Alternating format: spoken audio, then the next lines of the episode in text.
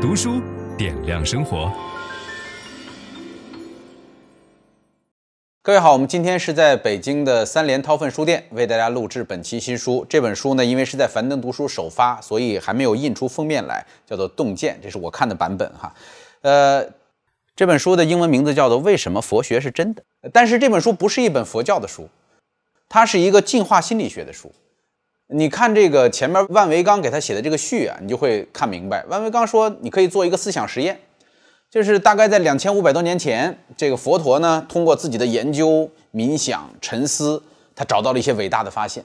但是他这些伟大的发现，想要教给当时的那些人群，太难了，因为当时大量的人连字都不认识，所以他需要用到很多的比喻，用到很多夸张的说法啊、呃，描述出很多这个场景来。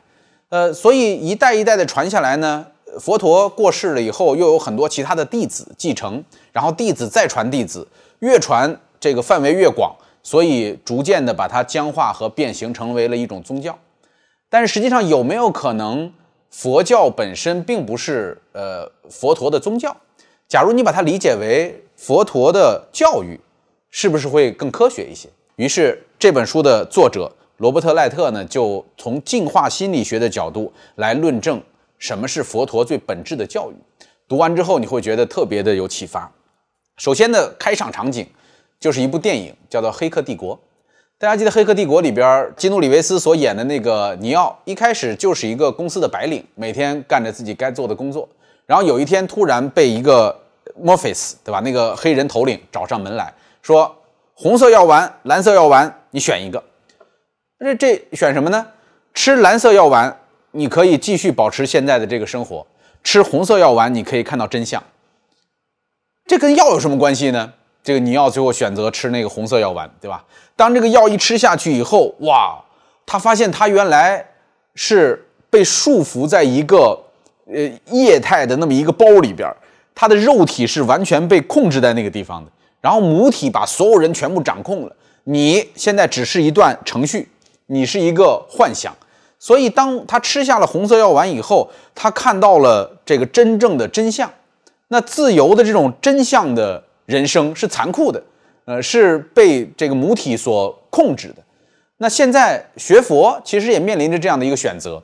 这个作者讲说，你要不要选择吃下红色的药丸，然后知道说这个世界其实佛陀早就告诉过你是一些幻象。如果你有勇气的话，可以走上这个探索之旅。那他为什么会选择《黑客帝国》这部被称作达摩电影？哈，就这个电影是引导人们向着这个开悟的方向走的。呃，为什么会选这个电影作为开场呢？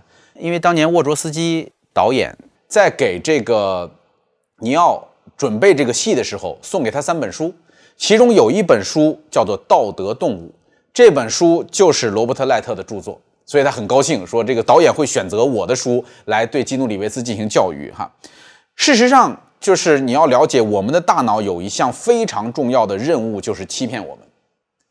因为人的大脑能够帮助我们活下来，它的首要目的是生存和繁衍，而不是真实。因为我们的大脑并不是着重于说哪个是真的，哪个是假的，对吧？这个东西是不是骗我？我们的大脑经常骗我们自己，大脑靠哄骗我们的方法，让我们找食物，让我们交配。然后让我们感受到短暂的快乐，然后这个快乐很快的消失，你会再去追求，然后再感受到短暂的快乐，忍受着无穷的痛苦，就是为了能够让我们的基因得到不断的延续。呃，所以我们长期生活在大脑给我们造成的这个幻象之中。那他举了几个例子，首先是日常的幻象，日常的幻象，就比如说人喜欢吃垃圾食品，对吧？大量的孩子、年轻人啊，呃，喜欢吃垃圾食品，垃圾食品呢，对我们的身体有着明显的损害，就是现在医学已经证明了。但是为什么它会让我们那么上瘾？因为它给我们带来的外在的短暂的愉悦，我们的身体就认这个东西。包括我们对于升职的追求，就是升职真的有那么好吗？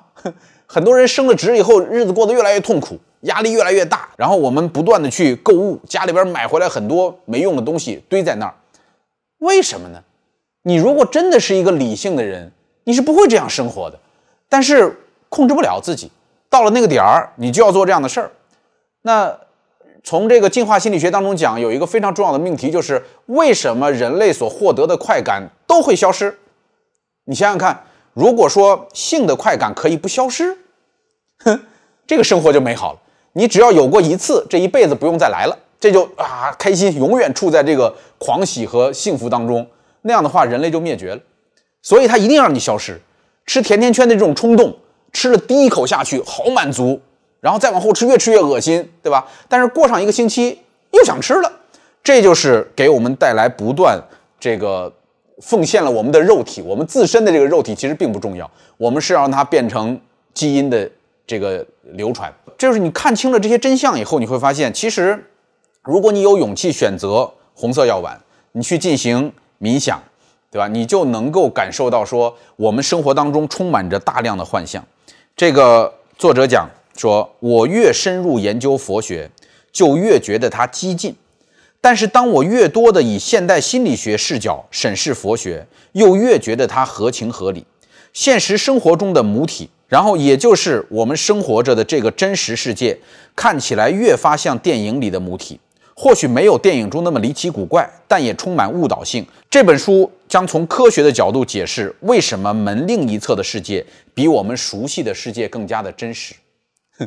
呃，这个作者呢自己去做了很多的进修，然后他为了研究这件事儿啊，他并不是一个佛教徒，但是他是进化心理学家，他就需要去研究说佛陀为什么在那么多年以前就提出这么激进的观点。对吧？到今天，人们才写出《自私的基因》或者《机器人叛乱》这样的书。他自己做体验，然后他发现了这个正念的禅坐之后所带来的这种奇迹性的变化。他说：“我的重大突破出现在静修的第五天早上。早餐之后，我喝了太多随身带来的速溶咖啡。冥想的时候，出现了典型的咖啡因摄入过量的症状。就你喝咖啡喝太多了以后啊，他的下巴肌肉紧绷。”感觉好像在磨牙，就是不停的这个牙齿这样动，这种感觉不停的打断我的注意力。我尝试抵抗这种干扰，但过了一段时间还是屈服了，然后把注意力转移到下巴紧绷的肌肉上。或许当时不是注意力的转移，而是注意力的扩张。继续专注于呼吸，但呼吸逐渐模糊成背景，恼人的下巴紧绷感来到了感知的舞台中央。就你本来是冥想的，你应该坐那儿静静的冥想，感受呼吸，但是不行，哎呀，这太难受了，这下巴怎么老动啊？这这受不了！你的注意力全部被下巴吸引过去了，将部分注意力转移到下巴因咖啡因摄入过量而带来的感觉之后，我突然发现了一种审视内修生活的新角度，而那是之前从未有过的体验。你注意哦，西方人从未有过的体验，我们东方人很有可能早就体验过了。就是，假如你听我讲过《正念的奇迹》这样的书，你就会知道，说我们是完全可以盯住那个感觉，照顾那个感觉，然后体会它，进而它就会逐渐的降低的。那他接下来的感受就是，我记得当时正在想的是这样一些事情，比如，是的，磨牙的感觉还在。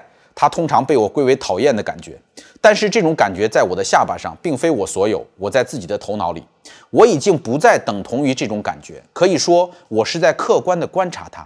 在那一刻，这种感觉已经不再能控制我。令人厌烦的感觉并没有消失，却已不再令人厌烦。这种情况真是奇怪。分享知识是一种美德。当我们每一个人都在不断地分享知识给这个社会的时候，我们这个社会将会变得越来越好。所以，如果您喜欢这本书的内容，把它分享到您的朋友圈当中，或者给到您指定的某一个人都可以。您关心谁，就把知识分享给他。谢谢。本音档是由樊登读书小草远志提供。解锁本书精华解读全集，请搜寻 triple w 打 d u s h u 打 com 打 t w。